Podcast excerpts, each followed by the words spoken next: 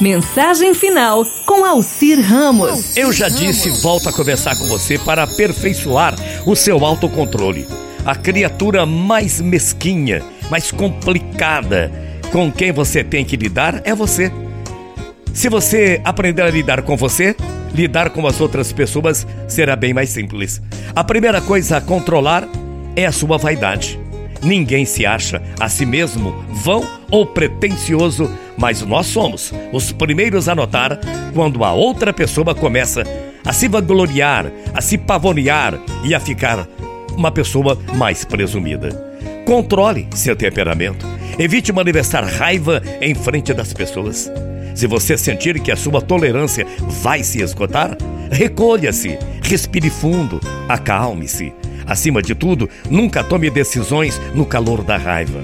Se assim o fizer, com certeza cometerá erros dos quais mais tarde se arrependerá. Contenha suas simpatias pessoais. Trate todos os seres humanos imparcial e equivalentemente. Não há nada que crie mais problemas tão depressa como a gente cultivar pessoas favoritas, né? Ah, contenha sua língua.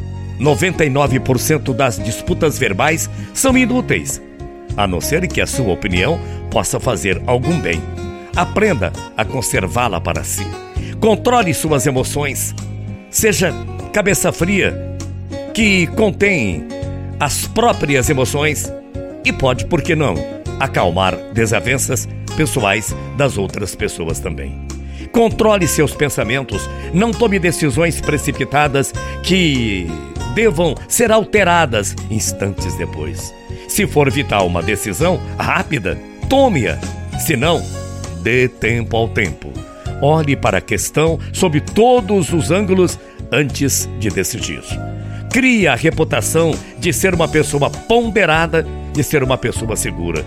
Controle sempre o máximo que você puder. Aliás, procure controlar sua vaidade, controlar seu temperamento, controlar as simpatias, controle da língua é muito importante, controle suas emoções, o controle dos pensamentos também é importante. Tudo isso é igual àquilo que eu disse no começo da mensagem: autocontrole. Todas essas coisas somadas resultam no aperfeiçoamento do autocontrole do ser humano.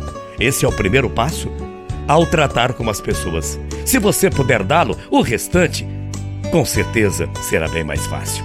Crie coragem analise-se, siga em frente com fé e você vai ser muito mais feliz. Muita paz, muito axé, que você tenha uma abençoada tarde de terça-feira. Até amanhã, morrendo de saudades. Tchau, feia.